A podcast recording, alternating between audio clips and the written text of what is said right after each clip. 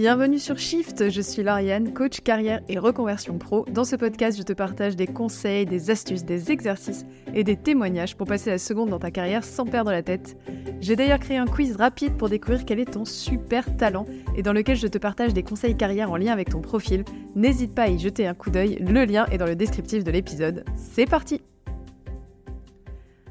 Hello, j'espère que vous allez bien. On se retrouve aujourd'hui pour parler du marché caché de l'emploi. C'est quoi le marché caché de l'emploi? La meilleure métaphore pour en parler, c'est de s'imaginer l'iceberg. Et il faut se dire que le marché de l'emploi, la quantité de postes disponibles, c'est un énorme iceberg dont la partie la plus grande est invisible à l'œil nu. En 2020, une étude a estimé que le marché caché de l'emploi représentait 41% des recrutements en France. Ça comprend les offres d'emploi qu'on ne retrouve pas sur les sites généralistes, Pôle emploi, Indeed, Welcome to the Jungle, etc. Les candidatures spontanées, le bouche à oreille, le réseau perso, la prise de contact sur les réseaux sociaux ou encore les annonces publiées directement dans des magasins, les boutiques, etc.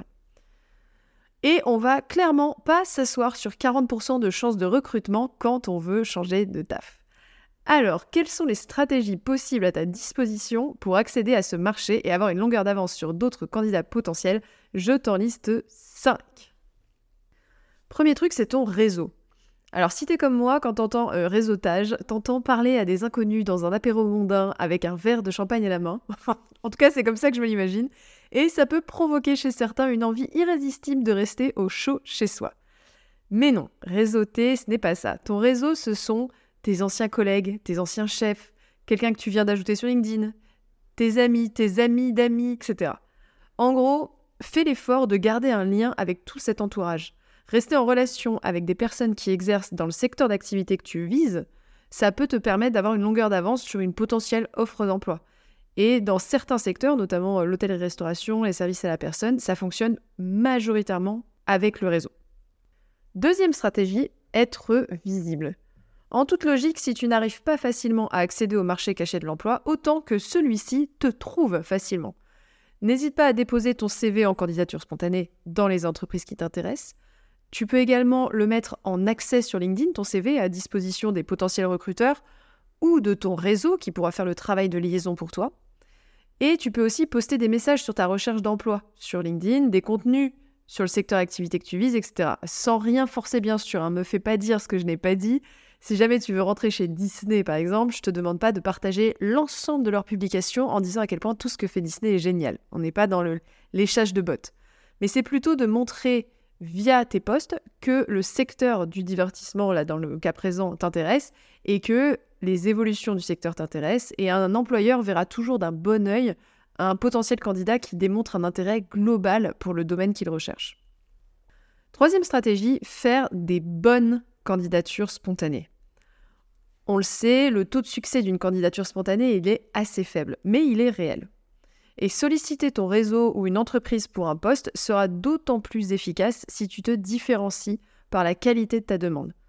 Ça peut être te renseigner sur le nom du recruteur, sur l'actualité de la boîte en question, sur sa culture d'entreprise. En fait, il sera plus facile pour toi de créer un lien avec ton interlocuteur et avec le recruteur si tu lui donnes l'occasion d'avoir un échange nourrissant avec un réel point de vue sur le secteur d'activité, sur l'entreprise que tu souhaites rejoindre. Quatrième stratégie, dénicher les offres cachées. Parfois, avec un peu de recherche, on peut tomber sur des pépitas. Déjà, avant toute chose, essaye d'être le plus clair possible sur l'intitulé de poste que tu recherches. On perd souvent pas mal de temps à définir ce qu'on veut et on tourne en rond en défilant les offres d'emploi sans aller nulle part, ou pire, en postulant à des trucs qu'on ne veut pas vraiment. Et c'est pour ça qu'il te faut peut-être d'ailleurs un coach carrière. Hashtag autopromo. Mais une fois que c'est fait et que tu sais exactement ce que tu veux, n'hésite pas à taper hashtag recrutement et le nom du poste que tu recherches sur la barre de recherche LinkedIn et d'utiliser les filtres, par exemple uniquement les résultats des 7 derniers jours pour voir apparaître la liste des postes dispo. Pour avoir fait le test moi-même, il y a beaucoup de ces offres qui ne sont pas dans les offres d'emploi LinkedIn. Parce qu'elles sont parfois postées par les managers en direct ou par les recruteurs en direct et pas encore publiées, ou euh, faites par des cabinets de recrutement, etc. Ça vaut le coup. Et enfin, cinquième et dernière stratégie, en parler à tout le monde. Parle-en de ton envie de changer de poste, parle-en de ta recherche d'emploi. Plus tu évoqueras ta recherche d'emploi, plus tu seras à même d'entendre parler de personnes travaillant dans le secteur qui t'intéresse. Qu'il s'agisse de tes amis d'enfance, de ton voisin, de ta belle-sœur ou d'amis d'amis, ça peut valoir le coup de partager tes aspirations pro. Et en plus, bonus, tu nourris ton réseau et c'est l'occasion aussi d'entendre potentiellement des suggestions de postes auxquels tu n'aurais même pas pensé avant. Voilà un petit peu ce que je pouvais te dire sur ça. Pour récapituler, voici les 5 stratégies pour pénétrer le marché caché de l'emploi. 1. Réseauter. 2. Être visible. 3. Faire de bonnes candidatures spontanées. 4. Dénicher des offres cachées soi-même. Et 5. En parler à tout le monde. C'est tout pour aujourd'hui, j'espère que cet épisode t'a plu. Merci beaucoup de m'avoir écouté. Si tu as des questions, n'hésite pas à me contacter en MP sur mon Insta coaching ou via mon site internet. On se retrouve la semaine prochaine. Passe une excellente journée